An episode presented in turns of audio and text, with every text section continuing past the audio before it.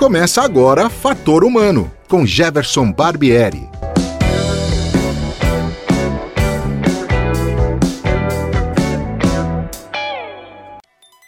Olá, hoje é 27 de novembro de 2020 e o Fator Humano está no ar.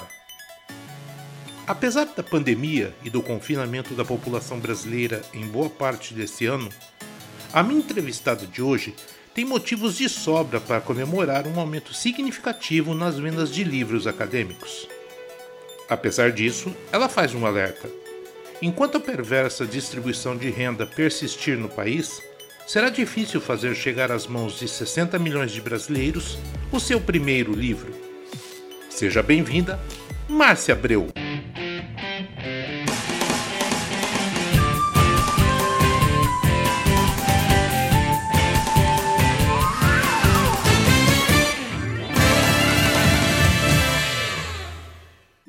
Eu que agradeço a oportunidade de conversar com você. Márcia, eu queria começar esse programa. É, você hoje está numa função executiva, né, diretora de uma editora universitária, da editora da Unicamp, mas você também conhece outro lado, porque você é, já é autora de livros já há um bom tempo.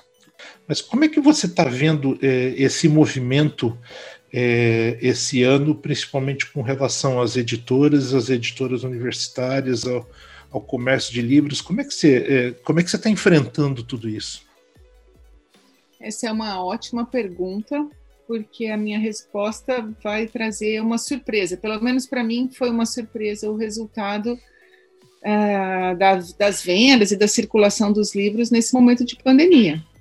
Inicialmente a gente ficou muito assustado, porque todas as livrarias fecharam, todo o comércio parou, e a gente teve grande preocupação na editora da Unicamp com isso.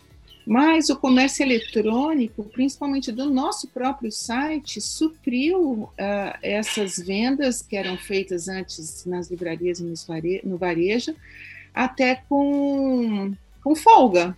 É um dado novo para nós, deve ser novo para outras editoras também, e bastante surpreendente as nossas vendas desse ano foram superiores às vendas do ano passado. E o ano passado a gente contava com uma rede grande de livrarias, para as quais a gente oferecia nossos livros em consignação, e a gente contava com os eventos. Você deve saber que tem muitas feiras de livro pelo Brasil, e elas eram um espaço importante de venda dos livros acadêmicos.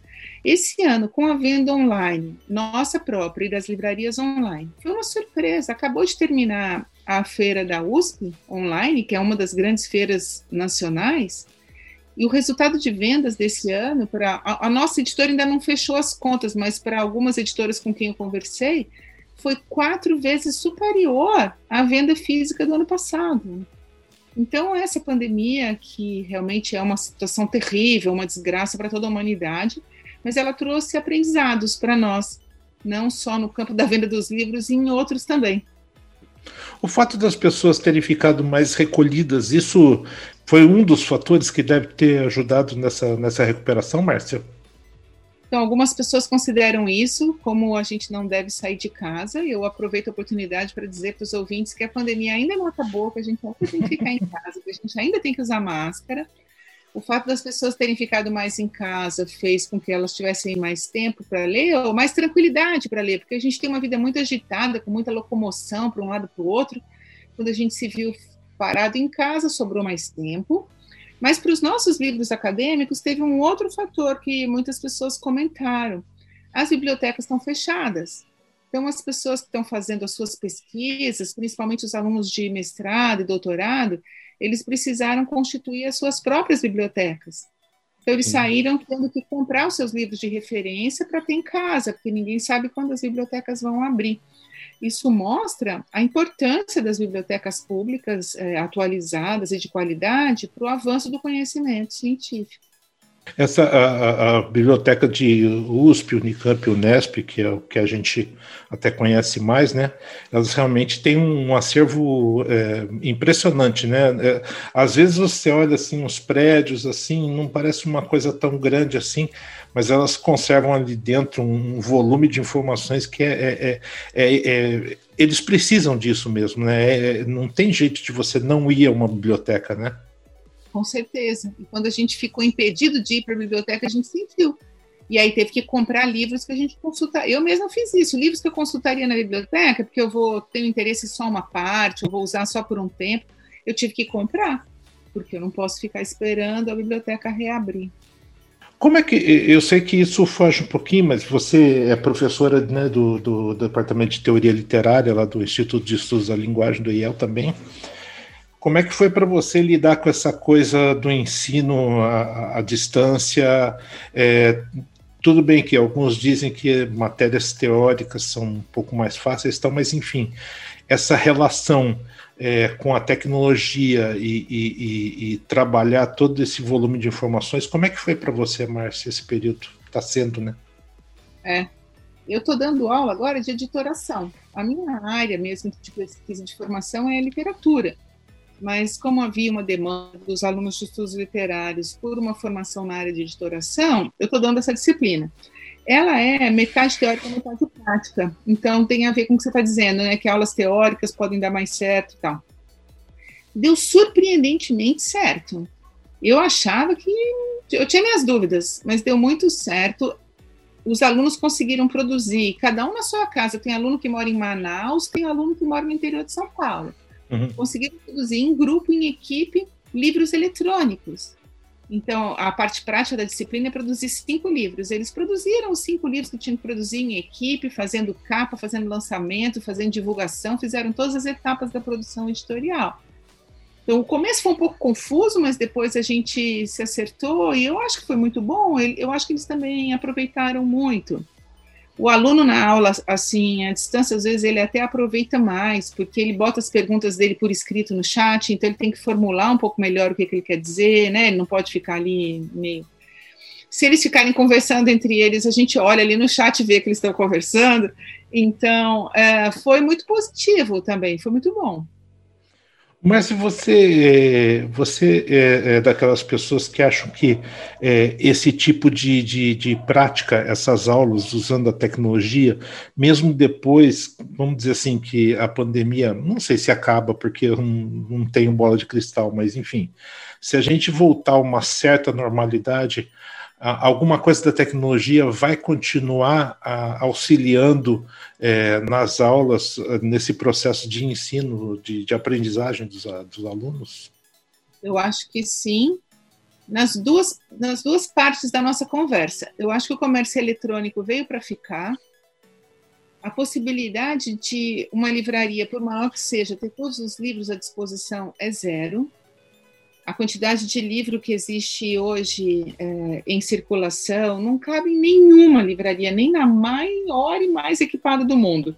Então, agora que as pessoas perceberam a possibilidade de comprar online, de ter acesso a todos os livros que elas quiserem, se ela precisa de um livro publicado pela editora do Maranhão, ela pede e chega na casa dela, do mesmo jeito. Mas ela não conseguiria isso numa livraria, por melhor que a livraria fosse. Então, acho que isso veio para ficar.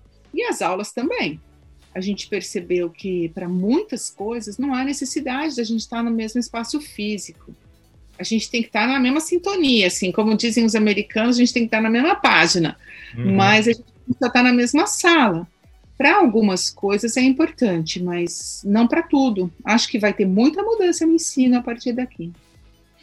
Você vê uh, alguma alteração naquilo que a gente chama né, de e-book, ou seja, eu gosto muito do, do, do, livro, do toque do livro, né, da, da textura, enfim. É, mas em alguns momentos a gente também tem esse recurso que são os livros eletrônicos. Uh, você acha que uh, isso agora veio também para, uh, vamos dizer assim, é mais um elemento que vai colaborar nesse sentido?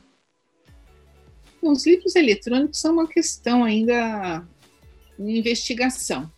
Eles não decolaram em lugar nenhum do mundo, Uhum. A gente tinha expectativa de que durante a pandemia eles tomassem o lugar dos livros físicos. E um livro eletrônico tem uma vantagem enorme. Você clica naquele botão, pagou, está na tua tela, né?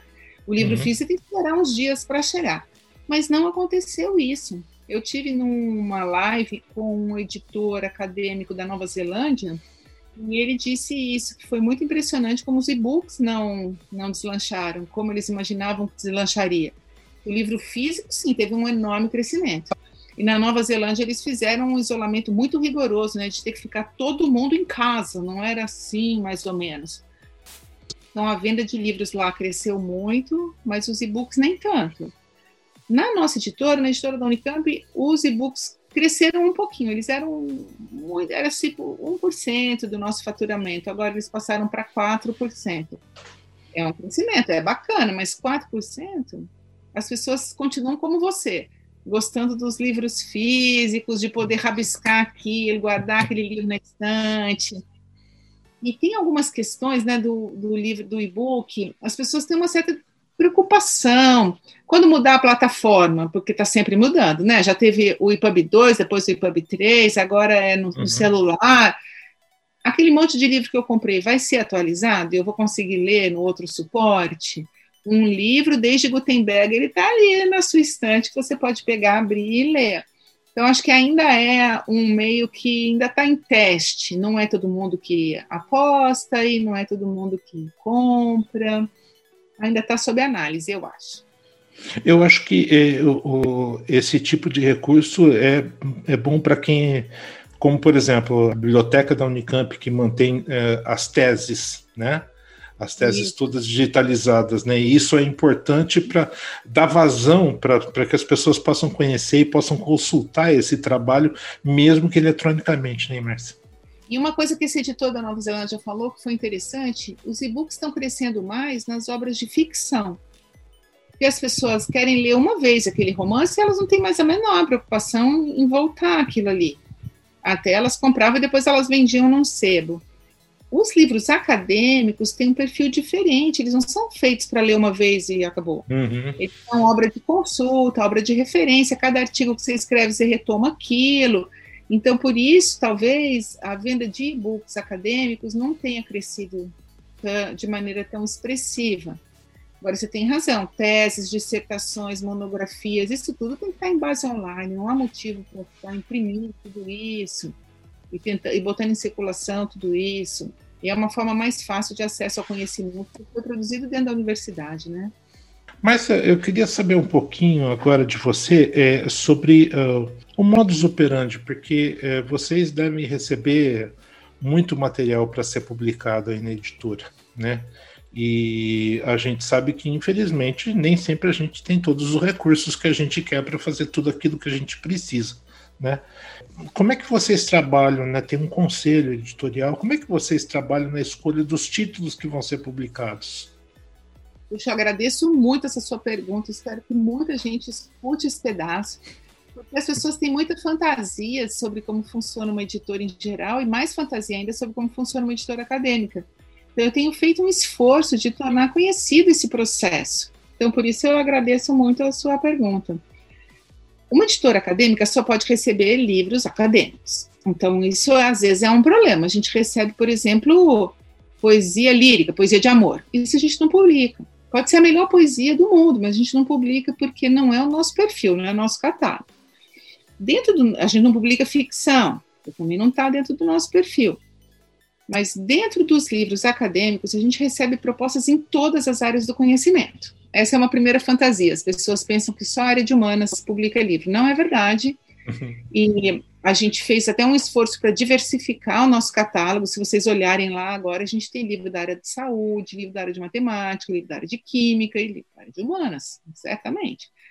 Então, é, todas as áreas do conhecimento podem transformar o seu, o, seu, o seu produto, a sua pesquisa em livro. Tem uma diferença entre artigo e livro. O artigo tem no máximo 25 páginas dá para você explicar certas coisas em 25 páginas, outras coisas não dá. Uhum. Então, o livro ele é a forma ideal para quando você tem um, uma produção maior, mais articulada, que se desdobre mais, mais facetas. Também tem gente que às vezes manda para a gente e fala: senhora, está aqui meu livro, 40 páginas. Isso nem é reconhecido como livro. Para ser livro tem que ter no mínimo 50 páginas. Então, é, a partir das 50 páginas, em todas as áreas do conhecimento, a gente recebe os livros são recebidos por um sistema eletrônico de tramitação, está lá no nosso site. Então também não dá tanto trabalho para a pessoa. Antigamente tinha que imprimir cinco cópias de cada exemplar, de cada livro lá, você tinha que mandar cinco cópias, era um monte de papel. mais um CD que ficava armazenado. Era uma dificuldade. Agora você faz da sua casa, faz de noite, faz um feriado, como quiser, coloca ali o livro, coloca uma ficha em que você defende seu próprio livro, porque esse livro é bom, para quem ele vai interessar, qual é a novidade desse livro. Isso é examinado por um conselho editorial, que é composto por professores da Unicamp e de fora da Unicamp, com bastante representatividade de áreas. Então, a gente tem desde pessoa da engenharia e da física até pessoa das artes da faculdade de educação e da biologia, para que o modo de funcionamento das áreas esteja representado ali. Esse conjunto de pessoas examina aquela obra e vê se ela tem pertinência ao nosso catálogo.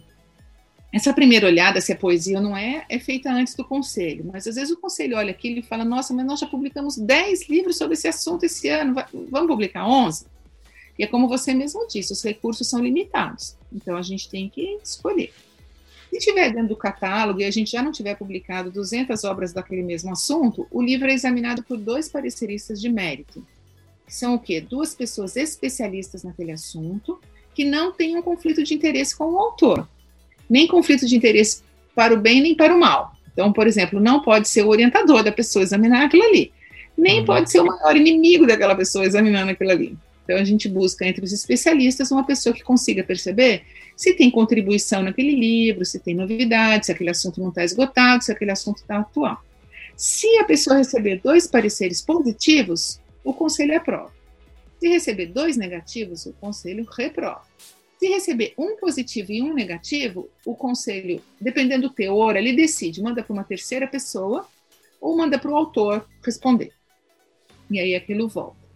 Então, é uma coisa transparente, tranquila, fácil. Eu convido todas as pessoas que têm material suficiente para montar um livro para submeter para a editora da Unicamp ou para as outras editoras acadêmicas. Outro elemento importante, eu estou vendo que essa resposta está ficando comprida, mas eu estou acabando. Não, Outro não, mas não, é, é importante que você diga. Outro elemento importante é o seguinte: editoras acadêmicas não cobram para publicar. Existem algumas que a gente chama de editoras predatórias. Elas não querem colocar seu livro em circulação, elas querem te pedir 5 mil reais. Eu sugiro que a pessoa não publique nesse tipo de editora. E que a pessoa não venha numa editora acadêmica e pergunte assim: quanto custa para fazer esse livro? Porque a gente não é uma gráfica e o fator financeiro não é o que vai definir se o livro vai sair ou não o autor ele recebe da editora acadêmica. A gente paga 10% sobre o preço de capa de cada exemplar vendido. Ninguém vai ficar milionário com isso, mas é uma retribuição pelo seu trabalho, pelo seu esforço, pela sua produção. E é normal que seja assim. Livros bem-sucedidos, bem vendidos, vendem mil exemplares por ano. Então é só o autor fazer a conta aí, quanto que custa o livro dele, se ele conseguir vender mil exemplares por ano, vai fazer o Natal dele mais animado. Então, a pessoa deve imaginar que ela vai receber um reconhecimento pelo livro dela e que ela nunca vai ter que colocar o dinheiro dela do bolso para fazer um livro. Desculpa Nossa. aí que eu me empolguei e me alonguei. Não, não, eu, eu acho que é importante, eu já fiz essa pergunta mesmo para você, porque senão fica sempre, eh, as pessoas ficam achando coisas, né? E vão fantasiando e, e, não sabem qual é a verdadeira realidade né, do processo que se desenvolve até que o livro chega na estante né, da livraria para ser vendido. Então é importante que, não importa o tempo que leve, mas é importante você dizer isso, que eu acho que é, é fundamental. Jefferson, quando você falou é, que as pessoas não sabem como que faz para o livro chegar lá na prateleira, né? Tem mais uma coisa que as pessoas têm fantasia, elas acham que elas têm que entregar o livro pronto. Elas não precisam ter essa preocupação. Depois que o livro é aprovado, tem dois profissionais da área de linguística, de letras, que vão ler, corrigir, desde pequenos erros que passaram, uma vírgula, uma crase, até vão conversar com o autor para reformular uma frase que não ficou bem formulada. Então, o livro não sai da, do seu computador para minha estante. Ele tem uma equipe que vai ajudar esse livro a ficar o melhor possível. E diga-se, nós vamos reafirmar, é, tudo isso sem custo, quer dizer, tem toda uma tá. equipe que trabalha, tudo isso sem custo para o autor, né? Exatamente. Então, isso é, é importante que se diga isso.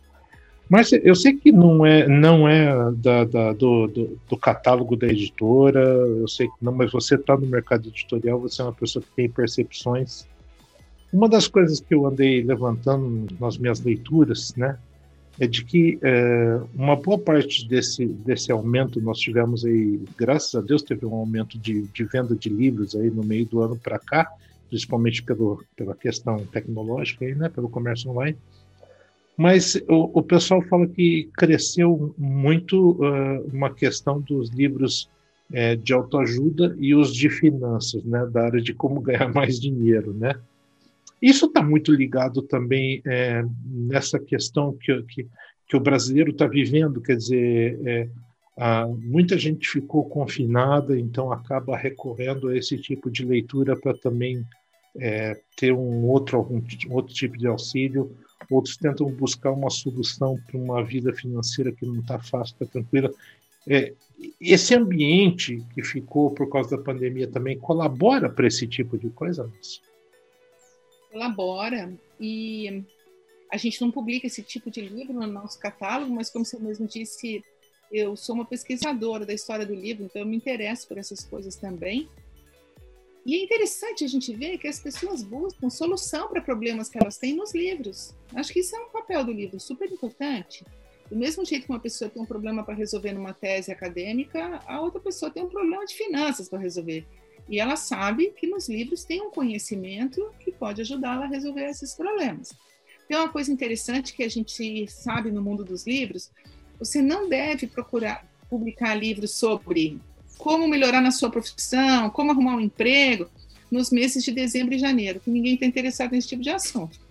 A pessoa vai começar a pensar nisso lá para fevereiro.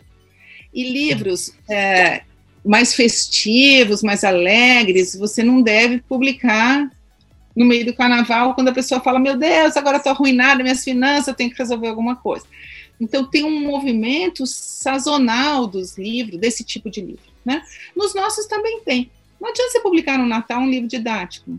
O professor não está prestando atenção nisso, o aluno não vai prestar atenção nisso, então tem horas certas para você publicar os livros. E no momento de pandemia, é a hora certa de você tentar ajudar as pessoas com livros sobre saúde, sobre por exemplo, a nossa editora ela tem um livro sobre a história da influenza, aquela outra pandemia do começo do século uhum. que matou milhares de pessoas. Esse livro estava meio ali tranquilo, de repente ele começou a vender super bem. As pessoas querem entender como eles se livraram daquele problema lá no começo do século XX. Quem sabe a gente vai se livrar do mesmo jeito agora, né? Em época de crise, esses livros, como cuidar das suas finanças, como apresentar o seu currículo, pô, são úteis, são importantes e as pessoas procuram mesmo. Então, tem sim essa correlação que você está dizendo entre o momento social e o livro mais procurado. É, ninguém tem bola de cristal, eu sei que você não tem, mas assim, o que, que você projeta para o próximo ano em termos de editora da Unicamp? Vai manter o mesmo ritmo? Tem muito mais livros aí para serem lançados que estão na fila aí. Como é que tá para 2021?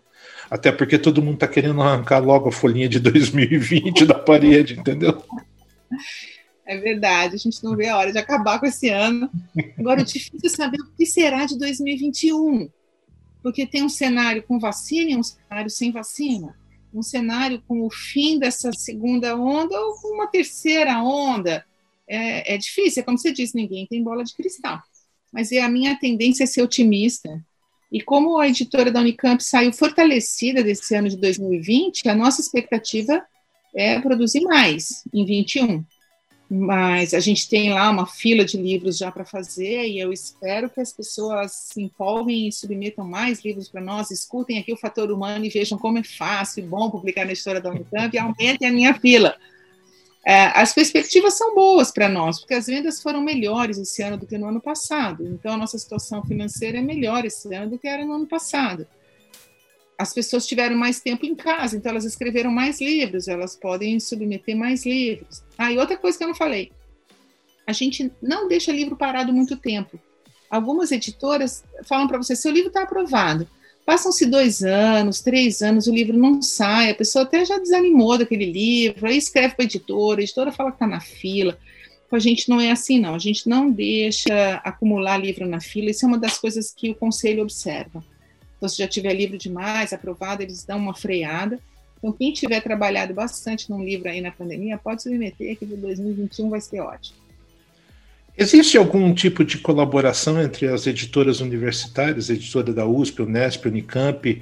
Vocês é, trocam livros, enfim, é, oferecem alguma coisa no catálogo também? Como é que funciona isso, Márcia? Existe sim, eu tenho uma grande alegria é, por isso. Isso sempre depende de quem está à frente dessas editoras, porque depende da iniciativa dos diretores.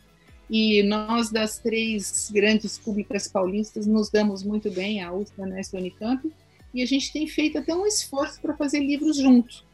Então, a gente lança livro que as três editoras, é uma coedição das três. Vai sair agora no começo do ano um livro que chama Livreiros do Novo Mundo. É sobre os primeiros livreiros que vieram para o Brasil, eles saíram todos da França, vieram para o Rio de Janeiro no começo do século XIX, então tem um estudo sobre esses primeiros livreiros, e é uma coedição das três, USP, Unesp e Unicamp, é uma coisa bacana. A gente, mas não é só entre nós três paulistas. A gente está lançando agora um livro espetacular, Poesias Completas da Emily Dickinson. É uma publicação conjunta, editora da UNB e editora da Unicamp. São 800 páginas, livro bilíngue, ficou maravilhoso. É tão lançamento que eu não tenho aqui na minha casa ainda para te mostrar.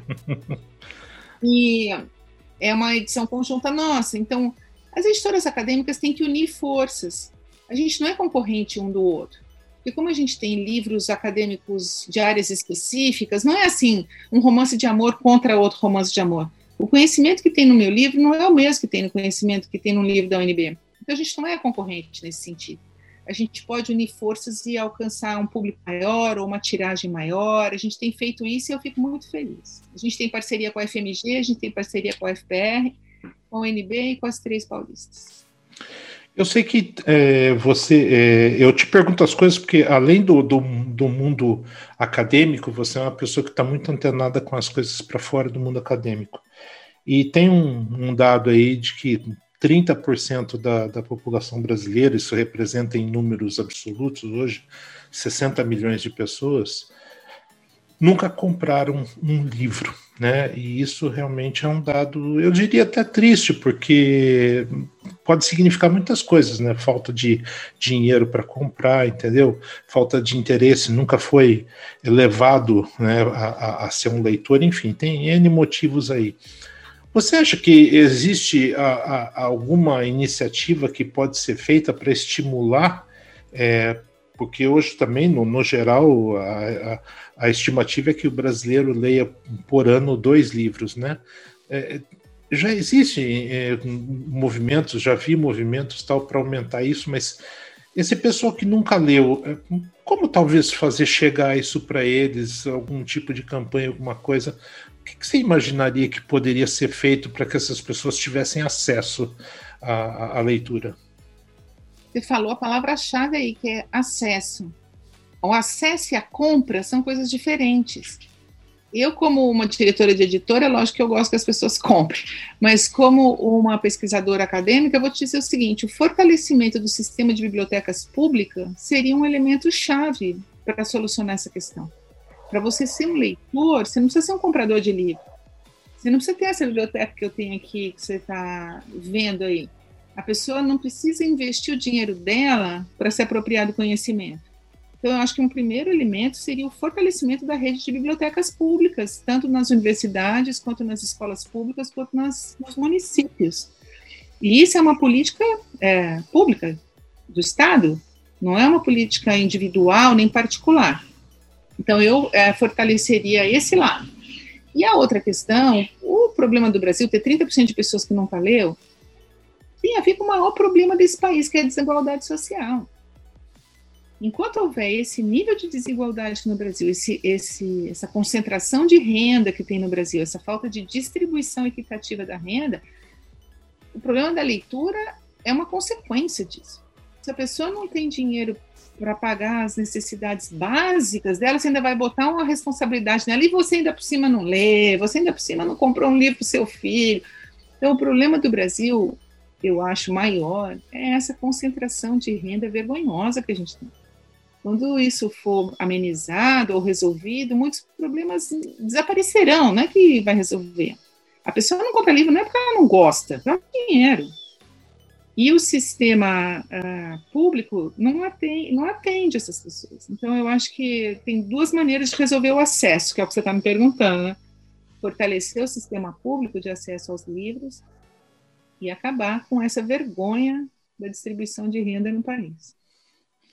Márcia, a gente está, é, infelizmente, está indo para o final do programa. Passa rápido conversar com você, porque sempre flui, você, sempre tem uma, uma, um didatismo, né? Como professora, você acaba sendo didático, explica muito bem as coisas. É, mas eu queria é, deixar para as pessoas também que, fora acessar os canais da, da, editora, né? Que tem o site da editora, tem o blog, né? Da, da editora. É, tem também quem escuta, quem tem o prazer de escutar a Rádio Unicamp, vai escutar lá o, o, o, o Drops de leitura, né, Márcia? O Drops de leitura, inclusive, traz uma pequena sinopse de cada, é, de cada livro. É lógico que a gente não conseguiu uh, atingir uh, o, volume total de, de, de livros que a editora tem, mas tem sido feito bastante coisa. Então, quem acompanha a programação vai estar sempre ligado naquilo que a editora tem no seu catálogo e que pode ajudar muito, pode levar o conhecimento para muita gente, né? Exatamente. Eu também tenho muito orgulho dessa parceria que a gente fez com a Secretaria de Comunicação da Unicamp e que gerou alguns programas, né? Um dos programas mais ativos é esse drop de leitura. Uhum. Drops, né? Como drops de bala, assim, né? E uhum. como gota, é, em um minuto, um minuto e pouco, a rádio apresenta uma rápida sinopse de um livro nosso. E isso é, no nosso tempo, em que tudo é rápido, ninguém tem tempo para perder, e está todo mundo sempre com o celular ligado e com um fone de ouvido no, no ouvido, a pessoa saber rapidinho qual é o assunto daquele livro pode ajudar. Tanto quando a pessoa tem um problema, como a gente estava falando aqui, ou quando ela faz uma tese sobre determinado assunto, é difícil cobrir toda a bibliografia. Ali em um minuto você fica sabendo, nossa, esse livro aqui tem a ver com o que eu preciso. Aí a pessoa vai lá e procura, ou na biblioteca, ou no site da editora. A gente tem, agora a gente está reprisando, porque esse ano não deu para fazer um outro programa que chama Café com Conversa, que é um programa de TV, Uhum. E um que eu gostava muito, que está parado também, que é o Orelha de Livro. Sim. Em que aí é uma conversa, uma entrevista com o autor do livro, aí um pouco mais longa. E a pandemia, isso atrapalhou. A gente conseguiu manter só o Drops de leitura. Mas vamos ver se a gente consegue retomar os outros dois também. Ah, eu acho que 2021 tem, tem um monte de caminhos aí bons para seguir. Eu acho que a editora vai estar tá mais em em evidência do que teve até agora, né, Márcia? Márcia, olha, muito obrigado, mas muito obrigado mesmo pela tua, pela tua atenção. É, eu batalhei aí um horarinho com você, porque eu sei que você é muito ocupada, né? Tem uma e... próxima aqui me esperando.